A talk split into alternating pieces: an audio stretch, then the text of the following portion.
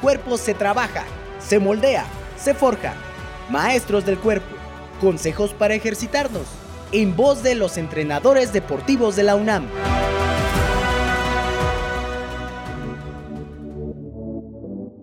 Hola, mi nombre es Montserrat González Gutiérrez y soy la entrenadora del Club de Baile Deportivo Pumas Ballroom de la Asociación de Baile y Danza Deportiva de la UNAM.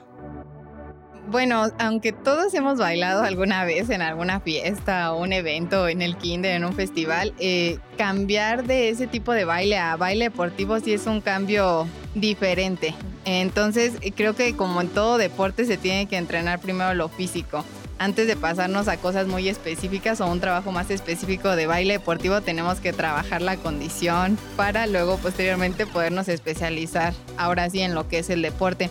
Baile deportivo tiene algo que es eh, movimientos muy particulares y característicos que no con cualquier ejercicio se puede trabajar. Entonces, antes de pasar a esa etapa, sí tenemos como que tener el cuerpo preparado físicamente para no lastimarnos porque eso es lo que pasa muchas veces no solo con baile deportivo, con muchos deportes, cuando lo empiezan a realizar de una manera inadecuada, hay lesiones y ¿qué pasa? Pues ya, hasta ahí, ¿no? Lo practiqué un mes y no, me lastimé, bye. Entonces antes de que lleguemos a esa etapa, hay que preparar el cuerpo de manera física para luego ahora sí irnos a la parte muy específica del baile deportivo. Son movimientos muy específicos porque se ocupan partes del cuerpo que no logramos trabajar con ejercicios más generales. Y como utilizamos pues los tacones, tanto chicos como chicas de diferentes centímetros, no es lo mismo ya meter ese, pues sí, ese elemento de más. Entonces creo que el primer paso sí sería trabajar la parte física.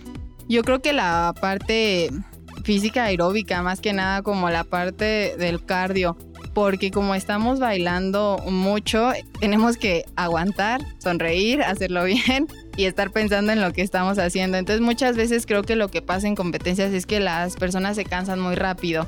A lo mejor son muy buenos bailarines, y tienen la parte técnica muy bien desarrollada, pero ya en competencia, cuando les ponen la música a tiempo y una ronda tras otra, ya no dan esa parte física, este, bueno, de la condición. Entonces creo que sí, mucho acondicionamiento físico aeróbico sería lo, lo principal para iniciar. Una ronda de competencia dura un minuto 30 por ritmo. En las categorías iniciación solo bailan tres ritmos. Entonces, pues es 1.30 de samba, 1.30 de chacha y 1.30 de jive. Pero el objetivo del baile deportivo pues es lograr bailar los 10 ritmos. Entonces ya juntándole un minuto 30, un minuto 30, un minuto 30 así, pues ya se va haciendo este, un poquito más pesado.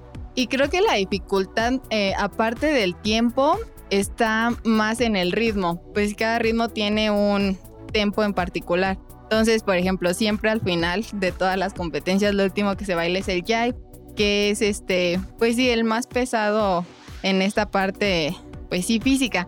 Entonces ya te desgastaste en los primeros cuatro ritmos y ya cuando te toca el último, pues ya no rindes. Entonces creo que sí es importante trabajar esa parte.